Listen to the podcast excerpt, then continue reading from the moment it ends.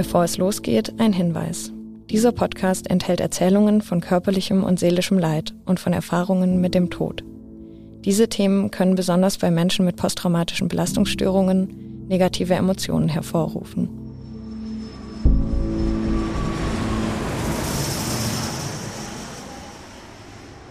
In dieser Folge wird ein Betroffener erzählen, wie er selbst fast vollständig verbrannt ist und wie er seine junge Familie verloren hat.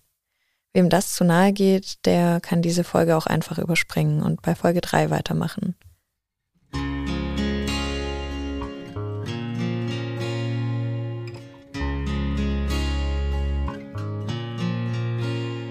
Der 28. August 1988 wurde für viele Menschen zum schlimmsten Tag ihres Lebens. Dabei sollte er doch eigentlich ein schöner Ausflugstag werden. Ein Fest der deutsch-amerikanischen Freundschaft. Roland Fuchs hat an diesem Tag mehr verloren als andere in ihrem gesamten Leben. Er hat uns viel erzählt, ihr kennt ihn bereits aus Folge 1. Er war gemeinsam mit seiner Frau und seiner kleinen Tochter beim Flugtag. Von den Minuten kurz vor und kurz nach dem Unglück möchte er vor dem Mikrofon nicht mehr sprechen. Aber er hat darüber geschrieben und er hat uns erlaubt, seinen Text vorzulesen. Am Nachmittag begann die Flugshow. Für die meisten Menschen und auch für uns war sie sehr beeindruckend.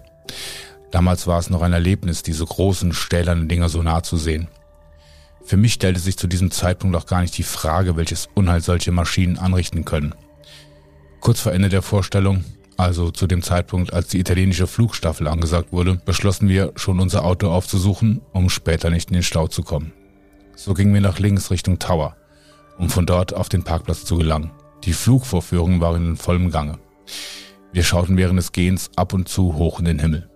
Durch die Menschenmassen wurden wir mal etwas vor, dann wieder ein Stück zurückgedrängt. Wir hatten unsere kleine Nadine in die Mitte genommen und hielten sie jede an einer Hand. Wir blieben immer wieder kurz stehen, um noch einmal etwas zu sehen. Als die Italiener ihr durchstoßenes Herz flogen, drehte ich mich gerade um. Zu Carmen sagte ich noch, schau mal. Plötzlich gab es einen furchtbaren Knall. Carmen hatte nicht mehr die Zeit, sich ganz umzudrehen. Ich sah Feuer und Trümmerteile. Aber erst als eines der Flugzeuge direkt auf uns zuflog, begriff ich die Gefahr. Das war keine Show mehr. Ich schrie noch Rennen, aber Carmen schaute mich nur mit großen Augen an, so als wollte sie sagen, es reicht ja doch nicht mehr. Sie brachte nur noch ein abgehacktes Au über die Lippen, dabei wurde sie von einem großen Trümmerteil am Kopf getroffen, der unnatürlich nach vorne abknickte. Das war das Letzte, was ich von ihr sah. Das kann doch nicht wahr sein. Im gleichen Augenblick wurde ich ebenfalls von einem Teil getroffen und durch die Druckwelle einige Meter nach hinten weggeschleudert. Ich fiel mit dem Gesicht zu Boden. Während des Sturzes spürte ich, dass mein ganzer Körper nass gespritzt wurde. Es war Kerosin, das sich sogleich entzündete. Ich lag brennend am Boden. Beim Versuch aufzustehen merkte ich, dass ein großes Metallstück auf meinem Unterkörper lag. Ein Bein war frei, mit dem ich mich unter dem Trümmerstück selbst hervorschieben konnte. Das Teil selbst bewegte sich keinen Zentimeter. Dazu war es zu schwer und zu groß. Als ich es geschafft hatte, aufzustehen, sah ich mich um. Es lagen viele Tote und Verletzte herum. Viele waren schwarz verkohlt, andere brannten noch. Was ich sah und hörte, war unbeschreiblich grausam. Beim Aufstehen merkte ich auch, dass etwas Nasses von meinen Armen, meinem Rücken und meinem Gesicht hing. Ich dachte, es wäre irgendein Kleidungsstück oder ein Fetzen von einem Tuch, das mir vielleicht jemand übergeworfen hatte, um die Flammen zu löschen. Doch es war meine Haut. Ich versuchte sofort auszumachen, wo wir zuletzt gestanden hatten. Nadine fand ich gleich. Sie lag am Boden und hatte bereits schwere Verbrennungen. Es war unfassbar. Ich rief immer wieder um Hilfe. Aber viele standen herum, waren zu schockiert, um zu helfen. Wieder andere liefen verwirrt in der Gegend umher. Ich hielt immer wieder Ausschau nach Carmen. Unter den vielen Verbrannten war sie aber nicht zu erkennen. Die Tatsache, dass unter ihnen vielleicht auch Carmen war und ich sie nicht erkennen konnte, brachte mich fast um den Verstand. Plötzlich kamen ein paar Amerikaner, ich weiß nicht ob Soldaten oder Zivilisten, die Nadine gegen meinen Willen mitnahm. Das letzte, was ich von ihr sah, waren ihre Arme, die sie nach mir ausstreckte. Dann wurde ich bewusstlos. Für Roland Fuchs begann damit eine Odyssee. Er wurde immer wieder an unterschiedlichen Orten wach und wurde mit einem Hubschrauber zuerst von der Airbase weg und dann wieder zurücktransportiert. Am Abend war er schließlich im Bundeswehrkrankenhaus in Koblenz im künstlichen Koma. Während Roland Fuchs um sein Leben kämpfte, kam Notarzt Dr. Klaus-Peter Wresch mit dem ersten Rettungshubschrauber nach Rammstein auf die Airbase. Er war zu dieser Zeit Anästhesist auf der Verbrennungsstation in der BG-Klinik in Ludwigshafen. Er gehörte als Notarzt zur Besatzung des Hubschraubers Christoph V und hatte an dem Tag Dienst. Welche Ausmaße der Unfall hatte, wurde ihm erst bewusst, als die Hubschraubercrew die Airbase erreichte. Denn über die Leitstelle hatten sie nur den Hinweis auf eine einzelne, brandverletzte Person erhalten. Sie dachten, vielleicht hat sich jemand beim Grillen verletzt. Doch als sie am Flugfeld ankamen, wurde schnell klar, hier ist etwas ganz anderes passiert. Und da waren sie auch schon auf sich allein gestellt. Denn wegen Problemen im Funk hatten sie keinen Kontakt mehr mit dem Tower auf der Airbase und auch nicht mit der Rettungsleitstelle. Also flogen sie erst einmal an die Unfallstelle heran. Aus der Luft konnten sie deutlich sehen, wo die Maschine abgestürzt ist. Da war schon aus der Luft zu sehen, dass da ein Schadensort von vielleicht 200 auf 100 Meter waren. Und es war aus der Luft auch zu sehen, wo noch rauchend die Spur der abgestürzten Maschine war und wie sie äh, da in die Zuschauer hinein eine Schneise geschlagen hatte. Da lagen auch viele mutmaßlich auch Tote und wie die Maschine dann in mehreren Fahrzeugen oder von mehreren Fahrzeugen abgebremst wurde. Es war unter anderem äh, so ein Kühllaster, wo die Amerikaner kostenlos Eis verteilt hatten an das Publikum und genau da ist die Maschine hineingerast und wurde dann abgefangen an der Stelle. Äh, sonst wäre sie noch viel weiter in die Zuschauer hineingeschlittert. Und was hatten Sie da für ein Gefühl, als Ihnen dann klar wurde, okay, hier ist was ganz Schlimmes passiert? Wie, wie haben Sie sich da gefühlt? Äh, das ist natürlich emotional belastend, denn man weiß, jetzt äh, kommt man auch als erfahrener Notarzt, ich war schon jahrelang als Notarzt im Einsatz und schon drei Jahre auf dem Rettungshubschrauber. Sowas hatten wir noch nie äh, gesehen. Und dann kommt natürlich so ein Gefühl auf, oh, das wird jetzt eine Überforderungssituation. Das schafft man nicht, man weiß gar nicht wie. Schon aus der Luft, wo fange ich da an? Kriege ich das hin? Kriege ich das bewerkstelligt? Aber das sind so momentane momentanes Gefühl, das man natürlich ganz schnell verdrängen muss, weil man sonst gar nicht in der Lage ist, da als äh, Arzt, Notarzt irgendwas Sinnvolles zu tun. Und darauf kommt es ja an. Und was haben Sie dann gemacht, als Sie da gelandet sind? Äh, also das war eine kritische Situation, denn äh, als wir uns dem Boden genähert haben, da war zu sehen, wie von allen Seiten, von allen Richtungen kamen äh, Menschen auf den Hubschrauber zugelaufen, die Leute, die Kinder auf dem Arm hatten, Verletzte, die noch äh, gehfähig waren. Und das ist äh, natürlich eine ganz kritische Situation, denn wenn der Hubschrauber landet, äh, ist ja im Bereich der noch drehenden Rotoren die Gefahr da, dass äh, sich Menschen verletzen, insbesondere am Heckrotor. Normalerweise sind deswegen Landeplätze abgesperrt, aber da war niemand, der äh, abgesperrt hätte. Und deswegen hat der Pilot äh, sich einfach entschlossen, trotzdem da zu landen. Wir sind gleich ausgestiegen, äh, denn es dauert äh, auch, wenn man die Rotoren schnell bremsen will, eine Zeit, bis sie zum Stillstand kommen. Und wir haben versucht, der äh, Sani und ich, die Maschine so ein bisschen abzusichern, insbesondere im Bereich des Heckrotors. Und haben Sie dann angefangen, die Verletzten zu sichten oder wie kann man sich das vorstellen, was dann? Also bevor man etwas tun konnte, war äh, das Erste, was wir machen mussten, war abwehren. Einfach die Leute, die, es machte den Anschein, als wollten die den Hubschrauber äh, stürmen. Und ähm, man war einfach am Abwehren. Da kamen dann spielen sich da auch ziemlich belastende äh, Szenen ab, denn ich erinnere mich an einen Mann, der ein kleines Kind auf dem Arm trug und das Kind schrie fürchterlich. Der Mann war in Panik und aufgeregt und er offensichtlich nicht verletzt, aber das kleine Kind vielleicht fünf Jahre alt. Das Kind schrie aber und der Mann wollte mir das Kind einfach in den Arm drücken, weil er sah, da kommt jetzt ein Arzt oder ein, ein Hubschrauber, wollte vielleicht, dass wir das Kind zumindest Sorgen vielleicht mitnehmen. Aber es war schon nach kurzem Hinsehen klar, dass das Kind zwar eine Verbrennung an der Hand hatte, aber augenscheinlich darüber hinaus keine Verletzung. Das Kind hat frei bewegt. Ich habe es kurz angeschaut und da war mir klar, dass das jetzt keine Person ist, die mit Priorität versorgt werden muss, obwohl man natürlich verstehen kann, dass der Vater Angst um das Kind hat und absolut kein Verständnis dafür hat, wenn man ihn in so einer Situation abweist. Genau, da waren ja sehr viele brandverletzte Personen durch die, ich glaube, 700 Liter brennendes Kerosin waren es, die auf die Zuschauermenge ähm, geflogen sind sozusagen. Wie geht man denn mit solchen Brandverletzten um? Gibt es da Besonderheiten? Das Bedrückende ist, und dass diese Menschen nicht bewusstlos sind, sondern zu dem Zeitpunkt durch die Szenerie laufen, dass sie scheinbar dass sie um sich blicken, an sich runterblicken und nicht begreifen können, was da passiert ist, sind nicht unbedingt, äh, ist nicht unbedingt schmerzgepeinigt. Die haben drittgradige Verbrennungen, die Schmerzrezeptoren sind mit verbrannt. Deswegen schreien die nicht, sondern laufen stumm und ratlos, hilflos durch die Gegend. Und es sind doch eigentlich noch Lebende, aber von ihrer Verletzung her letztendlich tödlich Verletzte, um die man sich in dieser Phase auch nicht kümmern darf.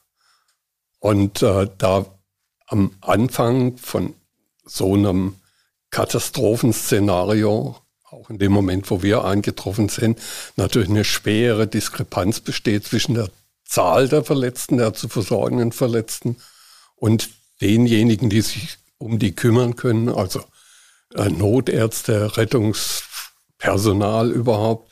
Äh, deswegen muss man hier eine Triage durchführen. Also muss genau sichten, wer muss jetzt akut behandelt werden und wo ist eine Behandlung nicht mehr möglich oder eine Behandlung noch nicht nötig und äh, kann nach einer gewissen Zeit erfolgen. Und hier gilt es, diese Entscheidungen zu treffen und äh, das ist außerordentlich schwierig. Wie kann man sich denn diese Triage vorstellen? Wie haben Sie die Leute sortiert und wie haben Sie das entschieden? Es gibt dann natürlich schon Kriterien für diese Triage und wir haben die in der, es war auch Gegenstand des Curriculums unserer Ausbildung als Notärzte, stand nicht im Mittelpunkt, aber es war ein Thema und man weiß natürlich, mit, wenn man im Hubschrauber als Notarzt tätig ist, da hat man äh, schon auch mal Situationen, wo triagiert werden muss. Und die Triage, die muss der Arzt durchführen und er muss sozusagen von Person zu Person gehen und muss entscheiden, was getan wird. Normalerweise, wenn man sich auf, eine, äh, auf einen Einsatz im Großschadensfall vorbereitet, dann hat man spezielle Anhängekarten in verschiedenen Farben, die dann an den Verletzten befestigt werden und die signalisieren, wie vorzugehen ist. Also sofort abtransportieren oder behandeln vor Ort oder leicht verletzt. Das gab es, aber das hatten wir nicht dabei, denn wir sind praktisch weggeflogen um eine verletzte Person mutmaßlich. So lautete ja unser Einsatzauftrag äh, zu versorgen. Und wie haben Sie sich dann beholfen? Haben die, Sie die sortiert oder? Ich habe mir so beholfen, dass ich das, was ich entschieden hatte, einfach an meinen Rettungsassistenten äh, weiter kommuniziert hat und der dann dazukommen des Rettungsdienstpersonals, weitere Notärzte, weitere Rettungsassistenten damit beauftragt hat, den Patienten so zu behandeln, den anderen irgendwo sofort in Rettungsmittel zu laden oder was sich jetzt, äh, das war natürlich alles sehr äh, improvisiert, aber wir haben versucht, jedenfalls äh, hier geordnet vorzugehen, denn nur so kann man sicherstellen, dass man wirklich eine relativ große Anzahl von Opfern wirklich äh, gut behandelt, sinnvoll behandelt und die Zahl der letzten Endes Versterbenden möglichst gering hält. Und die anderen Leute um sie herum, also da gab es ja dann auch freiwillige Helfer, Unverletzte und so, wie haben die sich verhalten? Haben die auch geholfen? Was ist da passiert? Natürlich, da waren viele Helfer, die irgendwo mit anpacken wollten und die auch gesehen haben, da sind, kommen jetzt Rettungsdienstkräfte mit Hubschraubern, mit Fahrzeugen, die also in der Absicht zu helfen dazugekommen sind.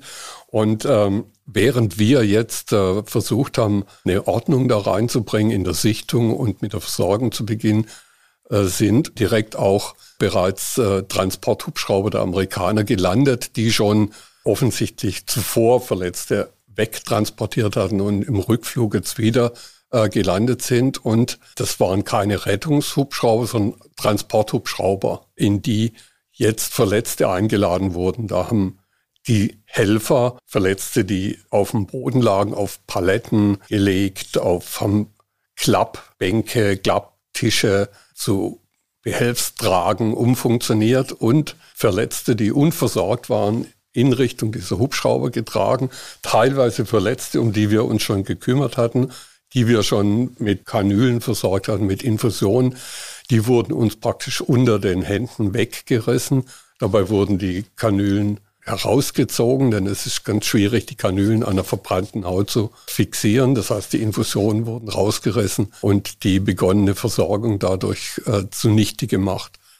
Und Sie haben dann stattdessen ja versucht, die noch zu sortieren, die Leute, und sind Sie dann wieder weggeflogen oder waren Sie dann noch eine Weile dort? Wir haben natürlich versucht, es kamen noch andere Notärzte dann dazu, weitere Hubschrauber sind gelandet, dann ließ sich, ähm, ließen sich einige Schwerverletzte praktisch so heraustrennen und wir konnten sicherstellen, dass wir die behandeln, vor Ort behandeln konnten und die dann später mit äh, Rettungsmitteln, also Hubschrauber oder Rettungswagen abtransportiert werden konnten. Wie ist es danach für Sie weitergegangen?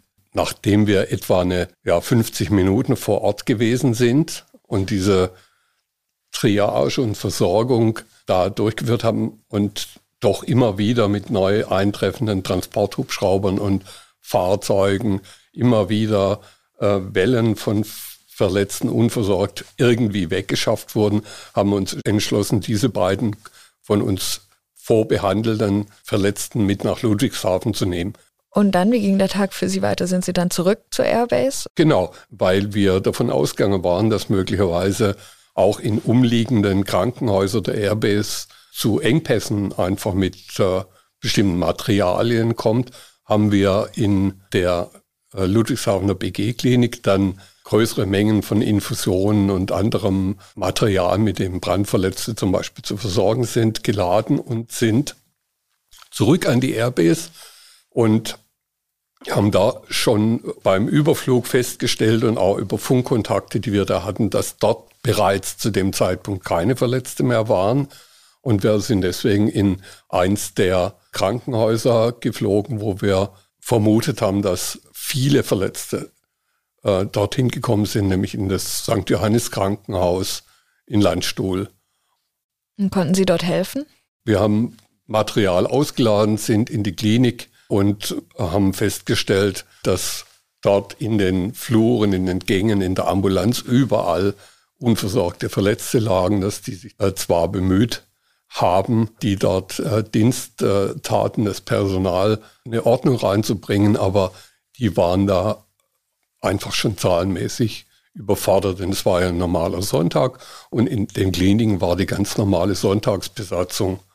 Und äh, das St. Johannes Krankenhaus ist eine Klinik, 340, 350 Betten, Krankenhaus zur Grund- und Regelversorgung. Und in dieses Krankenhaus, das haben wir dann später erfahren, sind 70 Verletzte gekommen. 70 Verletzte und äh, schon eine Klinik der Maximalversorgung, eine Universitätsklinik, ist mit zwei oder maximal drei Polytraumatisierten völlig ausgelastet. Und da waren 70 gelandet. Wie lange waren Sie dann an dem Tag dann noch in, in Landstuhl? Also wir, wir waren etwa noch eine halbe, dreiviertel Stunde und haben uns in Landstuhl, also in dem Krankenhaus, dann wieder entschieden, von dort zwei Verletzte, die dringend auch in, eine, in einem Brandverletztenzentrum versorgt werden mussten und haben die dann nach, ebenfalls nach Ludwigshafen geflogen. Und dann konnten Sie Feierabend machen? Nee, Feierabend war da nicht. Äh, ich habe dann sofort in der Klinik, als wir den Hubschrauber dann abgemeldet haben in der Dunkelheit, habe ich dann in der Klinik weiter in den Schockräumen Versorgung mitgemacht, denn an diesem Tag sind 31 Schwerbrandverletzte in die Ludwigshafener BG gekommen. So viele Schwerverletzte auf einmal, das war auch für die BG-Klinik in Ludwigshafen eine riesige Herausforderung. Das sogenannte Scoop and Run hat dafür gesorgt, dass die Kliniken im Umkreis übergelaufen sind. Dabei hätten andere Kliniken, die weiter weg waren, noch Kapazitäten frei gehabt. Deshalb wurden von der Klinik in Landstuhl aus zum Beispiel Busse losgeschickt, die Verletzte woanders hinbringen sollten. Doch weil manche Fahrer nicht ortskundig waren, sind sie teilweise mit den unversorgten Verletzten stundenlang durch die Gegend geirrt. Für die Patienten verstrich so lebenswichtige Zeit. Später heißt es deshalb, dass das Scoop and Run die Katastrophe in die Krankenhäuser verlagert hat. Über die Fehler bei der Versorgung der Verletzten und darüber, was man daraus gelernt hat, sprechen wir aber in Folge 7 ausführlich. Auf der Airbase herrschten erst einmal chaotische Zustände. Die Kommunikation wurde immer schwieriger. Denn die Festnetzverbindung ist zusammengebrochen und Handys und mobiles Internet gab es ja noch gar nicht. Doch für die Besucher war eines klar. Ihre Angehörigen würden zu Hause vom Unglück erfahren und sich wahnsinnige Sorgen um sie machen. Außerdem gab es kleine Kinder, die im Chaos von ihren Familien getrennt wurden und die jemand erreichen mussten, der sich um sie kümmern kann. Die Rettung war hier eine kleine Gruppe von Besuchern, die Amateurfunker. Es waren einige vor Ort, die ihre Funkgeräte in ihren Autos verbaut hatten. Laut einem Zeitungsbericht waren das in etwa 20 bis 30 Leute. Die Funker haben dann spontan ein kleines Kommunikationsnetz aufgebaut, in dem sie mit ihren Kollegen Kontakt aufgenommen haben, die nicht beim Flugtag waren. In einem Bericht wurde zum Beispiel von einem kleinen Jungen erzählt, der mit seinem Onkel bei der Show war und ihn aus den Augen verloren hatte. Über die Funker hat er dann Kontakt mit seiner Familie aufgenommen, die ihn abgeholt hat. Andere konnten über diesen Weg ihren Angehörigen sagen, dass es ihnen gut ging. Solche Geschichten gibt es zum Glück auch einige, die diesen dunklen Tag etwas aufhellen konnten. Auch unser Reporter Wolfgang Pfeiffer hatte Glück, denn er war zum Zeitpunkt des Unfalls schon im Auto auf dem Rückweg in die Redaktion. Das verdanke er seinem damaligen Kollegen Norbert Knoll, sagt er heute. Ja, Norbert Knoll war, war damals der stellvertretende Redaktionsleiter in Kaiserslautern, jemand, der mich so ein bisschen unter seine Fittiche genommen hat. Also ich habe dem, dem Norbert Knoll viel zu verdanken. Und der hat auch gesagt, mach den Termin. Und hat dann gleich gesagt, oh, aber vor der letzten Nummer fährst du zurück, sonst stehst du im Stau und dann kommst du zwei Stunden später und dann kriegst du Schwierigkeiten, das Ganze noch in die Ausgabe reinzukriegen ich hab's gemacht und es hat, es hat mir das Leben gerettet. Was hat dir denn da dann genau das Leben gerettet? Ja, mir ist, äh, mir ist dann relativ schnell äh, bewusst geworden, als ich die Bilder gesehen habe, also als ich vor, vor Ort war, äh, wir saßen exakt an der Stelle, wo diese, diese brennende Maschine in die Zuschauer reingedonnert ist. Und wenn wir nicht sieben Minuten vorher weggegangen wären, hätte diese Maschine oder die Trümmerteile hätte uns getroffen. Und ich weiß nicht, ob wir das überlebt hätten. Als du äh, in die Redaktion zurückgekommen bist, waren die Kollegen ja froh, dass dir nichts passiert ist. Wie haben die dann so schnell vom Unglück erfahren? Die Rheinpfalz hatte einen Mitarbeiter, äh, der äh, dort im Tower saß und äh, der hat den unautorisiert die Nachricht gegeben, der hat ganz kurz angerufen, hat gesagt, es ist hier gerade was fürchterliches passiert, aber das habt ihr nicht von mir und hat sofort wieder aufgelegt. Damit wusste die, die Redaktion im Prinzip ein, zwei Minuten nach dem, nach dem Unglück, dass da was passiert ist, nur nicht genau was passiert ist, aber dann sind so langsam auch mal die, die ersten, ja, sind die heute Breaking News, äh, sind durchgekommen, Absturz und, äh, aber da wusste man noch nicht die ganze Tragweite.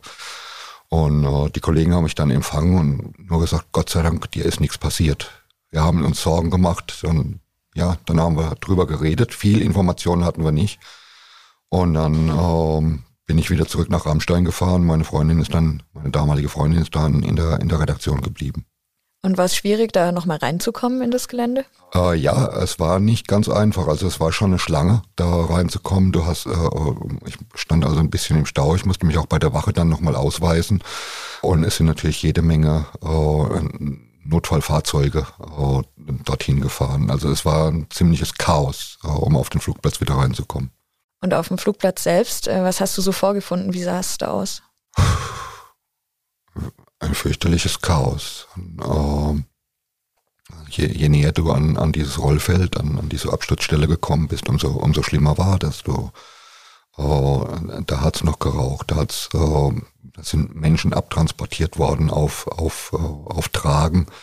Äh, da, da, da hast du gesehen, es war ja ein relativ warmer Tag. Das heißt, äh, Frauen haben zum Teil einfach nur eine Strumpfhose angehabt, die, die haben sich in die Haut eingebrannt. Du hast die Verletzten gesehen, die dann per Hubschrauber, per US-Ambulanz, per deutschen Rettungswagen abtransportiert worden sind. Und es war natürlich ein, ja, ein, ein, ein Riesenchaos. Da sind alle möglichen Menschen durcheinander gelaufen. Also so wirklich fassen hat das noch keiner können. Auch nicht die Tragweite, was da passiert ist. Und warst du auch nochmal an der Absturzstelle selbst? Die haben, wenn ich mich richtig erinnere, ein Stück davon abgesperrt. Ich habe sie gesehen, äh, aber ich war nicht nah dran. Und wie, wie war es für dich in so einer Situation zu arbeiten dann später auch? Ich, ich will das im Job nicht vergleichen. Wir äh, Journalisten retten keine Leben. Also, äh, aber es ist genauso wie für Sanitäter, Notärzte oder so. Du, du musst ja funktionieren. Du hast da, du hast da eine Aufgabe und äh, das, das geht dir, glaube ich, in Fleisch und Blut über. Du blendest das alles aus und und fokussierst dich nur auf das, was du, was du in dem Fall tun musst. Ich habe mal gesagt, weinen kannst du später. Jetzt in dem Moment, in dem Moment ähm, musst du arbeiten und ähm, musst deinen Job machen und äh, das, das habe ich gemacht, sowohl vor Ort in, in Rammstein als auch dann in der in der Redaktion. Und äh, wie hat deine Freundin reagiert, als du da zurückkamst und dann noch so viel arbeiten musstest? Ging es ihr gut oder was hat sie gemacht? Die war äh, fürchterlich schockiert und äh, letzten Endes hat diese, äh, dieser Tag auch diese Freundschaft kurze Zeit später zum Scheitern gebracht. Sie hat mir äh, gesagt, äh, ich, ich kann nicht mit jemandem zusammenbleiben, der angesichts von solchem Leid dermaßen kalt äh, und ohne Emotion reagiert. Ich habe versucht, ihr, ihr zu erklären, dass ich meinen Job mache, aber das, das, das war damals ein, ein Bruch. Und hast du dich danach noch weiter mit der Katastrophe beschäftigt? Ich war zuerst mal ein paar Tage wirklich intensiv damit beschäftigt, weil ich habe damals auch noch für andere Zeitungen gearbeitet. Aber so nach ein paar Tagen haben dann so die, die, die Redakteure die, die Arbeit übernommen. Da war kein Platz mehr für, für freie Mitarbeiter. Natürlich ist mir bewusst, dass ich in Rammstein bei der Katastrophe dort war. Aber bis wir diesen, diesen Plan, einen solchen Podcast zu machen, bis wir darüber mal geredet haben, mir, mir ist es nicht aufgefallen, dass ich eigentlich seit damals nie wieder was über Rammstein gelesen habe mir, mir ist es bewusst geworden, dass ich in, in den, den über 30 Jahren seither äh, alles gemieden habe, was mit Rammstein zu tun hat. Und das war mir nicht mal bewusst. Äh, auch jetzt. Du hast mir netterweise meinen Artikel gesch äh, geschickt von damals. Äh, hat mich wirklich interessiert. Ich habe sie nicht gelesen. Ich habe diesen Tag, und deshalb sage ich auch, ich kann mich gar nicht mehr an alles erinnern, ich habe diesen Tag äh, ausgeblendet oder mein Unterbewusstsein hat den ausgeblendet. Kannst du dir irgendwie erklären, warum? Ich glaube, jeder hat äh, andere Arten, mit sowas umzugehen. Das ist ja auch eine, eine Art traumatische Erfahrung. Und äh, ich bin vermutlich der Typ, der sagt, dessen Unterbewusstsein sagt, äh, ist passiert, äh, sperr's in deinen Giftschrank und schließ zu. Dann kannst du besser damit leben. Andere Menschen müssen darüber reden äh, oder brauchen andere äh, Art von Behandlung. Ich habe es für mich offenbar, ich habe mir darüber nie Gedanken gemacht, bis vor, vor kurzem, als wir darüber geredet haben. Ich habe das einfach weggesperrt.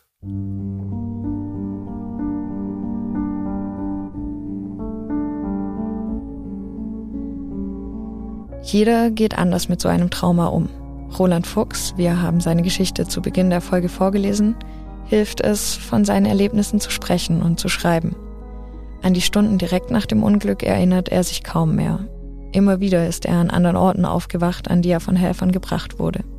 Erst über einen Monat später, im Oktober, ist er im Militärkrankenhaus in Koblenz wieder zu Bewusstsein gekommen. Seine ersten Erinnerungen sind die an einen sterilen Raum und an das Geräusch von Spritzen, die in einen Mülleimer geworfen wurden. Auf seiner Webseite berichtet er ausführlich davon, er beginnt seine Geschichte mit dem Aufwachen im Krankenhaus. Auf der Webseite, das erste, was man ja liest, ist von Ihnen die Beschreibung von den Tagen und Monaten nach dem Unglück, wie Sie im Krankenhaus aufwachen. Damit beginnen Sie ja. Warum haben Sie denn damit angefangen? Das war eigentlich für mich nochmal genau so, so Katastrophe. Also eigentlich gut ab dem Zeitpunkt, wo ich aufgewacht bin, sollte es ja eigentlich besser werden alles, also körperlich auf jeden Fall. Aber das, das Seelische, das, das, äh, das Psychische, das hat doch eigentlich erst begonnen, so richtig. Man konnte vielleicht, oder ich habe es vielleicht weniger ahnen können, ein klein wenig ahnen können, was, was mir in den nächsten Jahrzehnten bevorsteht, wenn ich das überlebe. Das war ja immer noch nicht so richtig klar. Und äh, ja, und da fängt man natürlich an, das alles zu realisieren und so.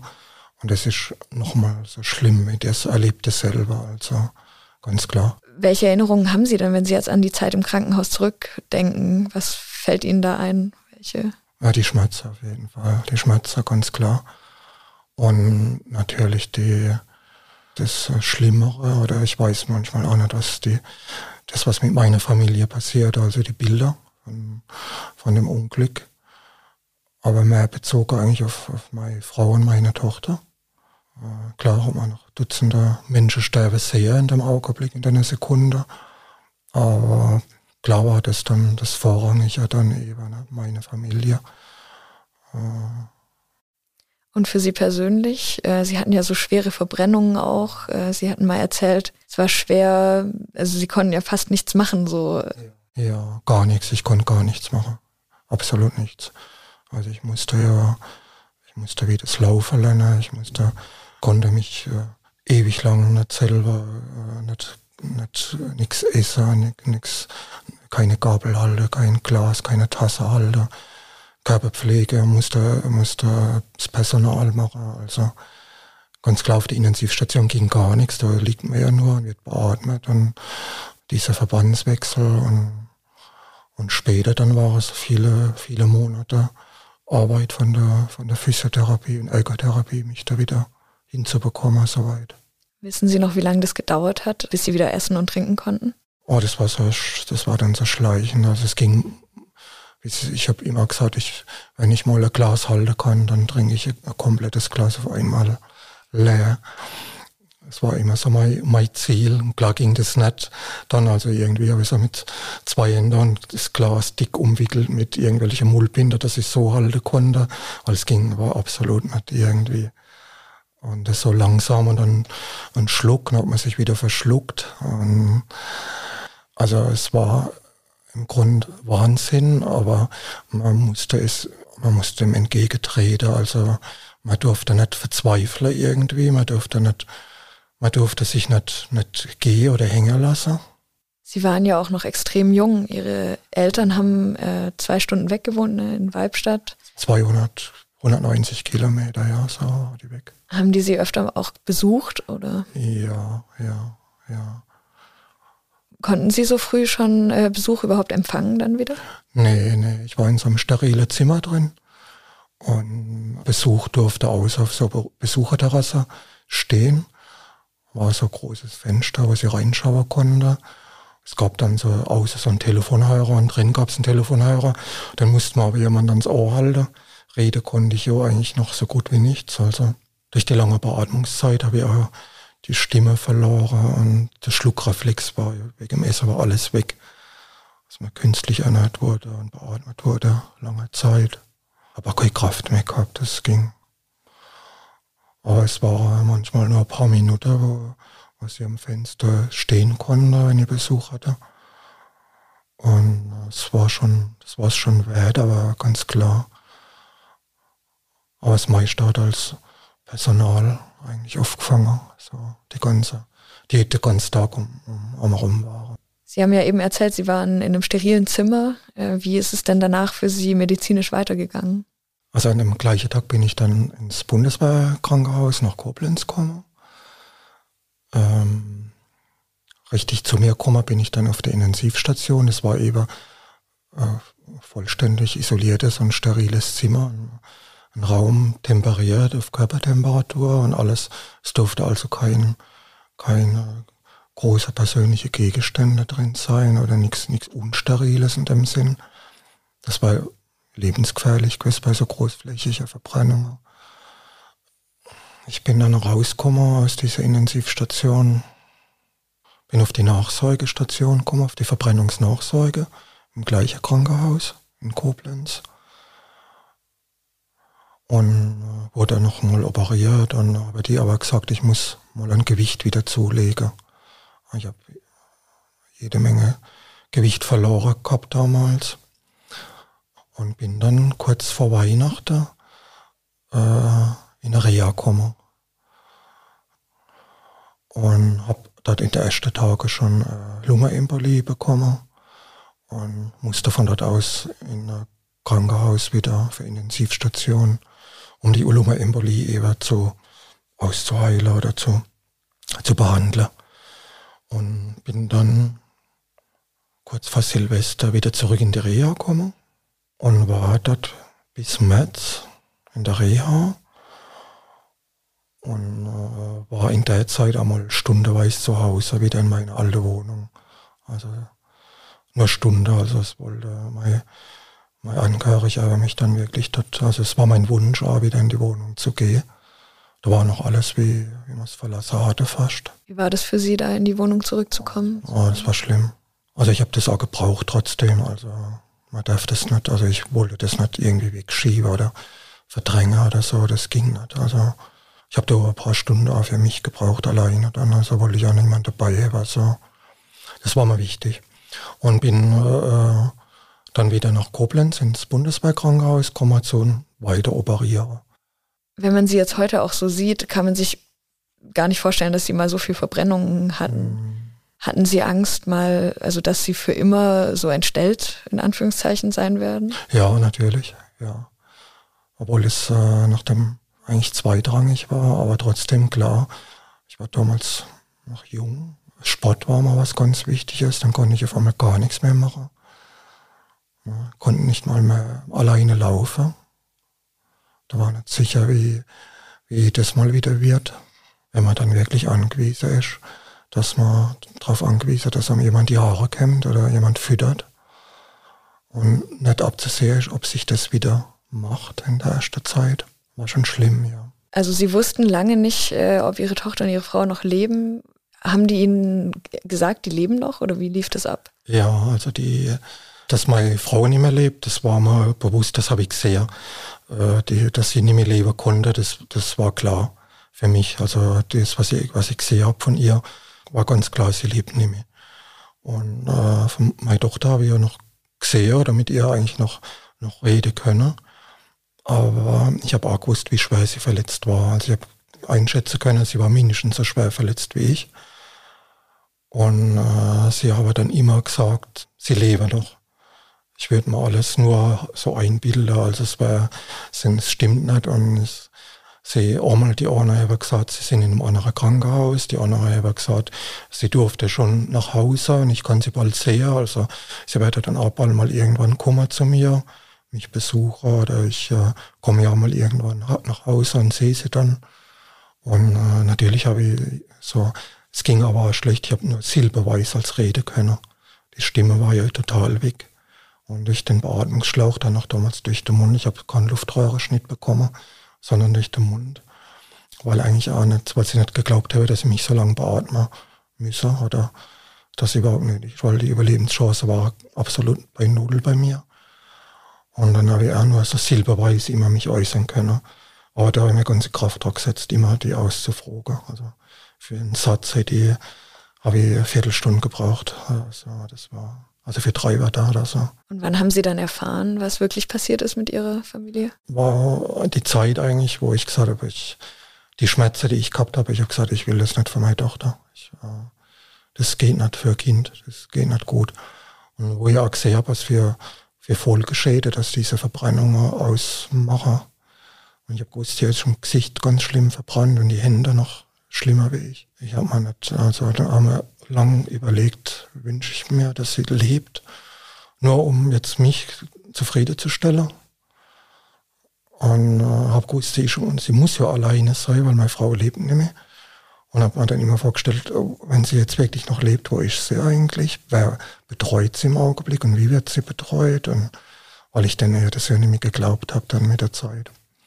Und dann ist irgendwann, es war ein Sonntag und ich weiß auch nicht mehr welcher, also eine Woche später, äh, ist ein Arzt gekommen, der eigentlich gar keinen Dienst hatte. Mit irgendeinem, es war auch wieder, es war nicht ein, ein, der Psychologe und es war auch kein, kein Pfarrer. Irgendein Geistlicher war es. Ich weiß nicht, wer das, ich habe den auch später nie mehr gesehen. Ich weiß nicht, ob der Arzt den vielleicht kann, oder ich, ich weiß es nicht mehr. Die sind zu zweit gekommen und er hat sich links und rechts von mir gesetzt. Und habe ich schon gewusst, dass sie mir das jetzt sagen. Also die war gar nicht viel sagen müssen, dass ich eben nicht mehr lebe. Und der Arzt hat es dann gesagt, dass, äh, dass meine Befürchtungen stimmen, dass eben die beide tot sind. Und Sie wollten ja dann immer mehr darüber erfahren, wie es Ihrer Tochter erging in den letzten Tagen. Wie, wie hat das geklappt? Es war immer so Gratwanderung. Für mich selber vertrage ich das oder äh, ich habe die Erfahrungen selber gehabt. Wie, also ich habe dann das erste weiß ich, wie sie wollte, wann war der, war der Todeszeitpunkt, also wie lange hat sie noch gelebt und wo war sie eben, wirklich, wo, oder wer konnte noch bei ihr sein zum Schluss und so. Das sind so Sachen, die mir wichtig waren. Also was hat sie sich noch äußern können? Hat sie noch was mitbekommen von, der, von dem Drumherum alles? Und wie kam sie ins Krankenhaus und so? Haben Sie das erfahren? Das habe ich eigentlich über, über Jahre, Jahre, äh, Jahre Recherche, die ich da wirklich betreiben musste, habe erfahren dann, ja. Also der Weg ins Krankenhaus, dann sie, das habe ich, erst ja, da, damals hat es noch kein Internet gegeben. Jahre später dann habe ich dann über, äh, und dann über meine Homepage, das war auch meine Hoffnung, dass ich da noch Leute finde. Und das hat dann auch wirklich geklappt, also es ist eigentlich Jahrzehnt später oder so. Wer hatte sich denn da so gemeldet auf Ihre Aufrufe? Also äh, viele Amerikaner haben sich gemeldet, die dort damals stationiert waren, die dann Helfer waren, die Ersthelfer waren. Dann äh, habe ich selber äh, ziemlich schnell, als ich aus der Klinik war, als ich dann dauerhaft zu Hause war, äh, war ich äh, in Ludwigshafen in der BG-Klinik, wo die Nadine äh, noch bis zum Schluss war, da, wo sie behandelt wurde. Dort war ich selber mit dem Arzt gesprochen, aber ich war damals viel zu unvorbereitet selber. Ich war alleine dort und ich habe ich hab nicht gewusst, ich wollte eigentlich, ich habe nicht richtige Frage stellen können. Ich war zu, zu, es war alles zu viel für mich eigentlich, aber ich wollte es trotzdem. Und damals hätte ich ein bisschen Unterstützung gebraucht, irgendwie, ja, noch ein Mensch, der mir da irgendwie hilft, einfach, ähm, oder mich vorzubereiten, richtig. Ich war dort beim Arzt und äh, eigentlich kurz und bündig ein paar Sachen gesagt und ich bin wieder weg, weil ich zu schockiert war dann und war dann mehr dort. Wissen Sie noch, was er gesagt hat, ungefähr? Oder ist es schon zu lang? Eigentlich, eigentlich nur die Todesursache dann noch. Und ich habe aber nicht einmal fragen können, wie, wie, wie hat sie sich noch geäußert oder was hat sie noch gesagt in den letzten Tagen, so lange wie sie konnte oder so. Das habe ich halt viel, viele Jahre später erst erfahren. Dann, ich habe auch letzt, ähm, also auch noch mit anderen, äh, mit anderen Pfleger dann auch gesprochen. Äh, also dass sie die ersten Tage entgegen der Aussage von, von Verwandten wieder, also war sie die ersten Tage wirklich noch ansprechbar und äh, oder noch gefragt nach, nach, nach äh, meiner Frau, nach mir. Was jeder sagt, dass sie keine Schmerzen mehr hatte. Aber das stimmt, also das glaube ich jetzt auch. Das sind Sachen, das habe sie von mir auch gedacht, dass sie keine Schmerzen hatte. Die haben gedacht, ich bekomme nichts mit. Und dabei ich, ich, für mein Gefühl war ich rund um die Uhr wach eigentlich immer. Aber ich habe äh, so viel mitbekommen, das hat, äh, das war keinem bewusst eigentlich. Und das denke ich auch von meiner Tochter. Also es, äh, wenn mir jemand sagen will, ich habe oder sie hat keine Schmerzen gehabt oder ich habe keine Schmerzen gehabt, äh, dann kann ich sagen, ihr habt keine Ahnung. Das, hm. Wie lange hat sie dann noch gelebt? Zwölf Tage noch. Zwölf Tage? Hm. Die ist genau an dem Tag gestorben, wo meine Frau beerdigt wurde. Am gleichen Tag ist die gestorben. Und hat Ihnen das geholfen, dass Sie dann wussten, was mit ihr war? Also es war ganz klar ein Schock, dass ich sie nie mehr sehe. Natürlich. Das war ein richtig großer Schock. Und Erleichterung war trotzdem da, wegen der Schmerzen, die ich hatte und eine, eine ganze Sorge um die Zukunft und so. Dass sie sich um sie quasi keine Sorgen mehr machen. Ja, dass sie, dass sie das nicht noch, noch durchmachen muss, was ich an, an alleine jetzt die Schmerzen, die körperliche Schmerzen, weil das ist was Unvorstellbares. Das kann man äh, sich nicht vorstellen.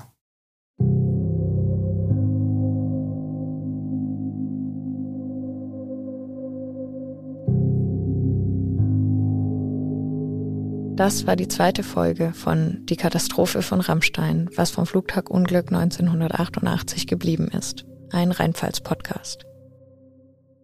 Wenn ihr mehr erfahren wollt, findet ihr weitere Infos zum Unglück unter rheinpfalz.de-rammstein und auf Instagram unter Katastrophe von Rammstein-podcast. Und in der nächsten Folge es gibt immer in der Bevölkerung eine Gruppe von Menschen, die wenn jetzt zum Beispiel Entschädigungen bezahlt werden, dass es da Menschen gibt, die daraufhin neidisch sind. Also wir haben da Dinge, gehört und erlebt, man glaubt es nicht. Ne? Dann so ungefähr wie, naja, wenn mein Mann nur da hingegangen wäre und er wäre geschädigt, nicht, dann hätten wir ja davon leben können. Ähm, Rammstein war ein so schlimmes Ereignis, dass ähm, jeder, der dort war, bis heute massive Auswirkungen eigentlich hat. Es war so außerhalb der Norm, was dort war, diese Menschen und verbrannten Menschen zu sehen. Oder wenn man selbst betroffen war von Brandverletzungen, jemanden gesehen hat von nahen Angehörigen, der dabei getötet wurde. Das sind doch solche ähm, massiven Ereignisse, die soweit nicht so gut zu verbessern sind, dass sie kaum geschehen sind und dass man ganz normal weiterlebt.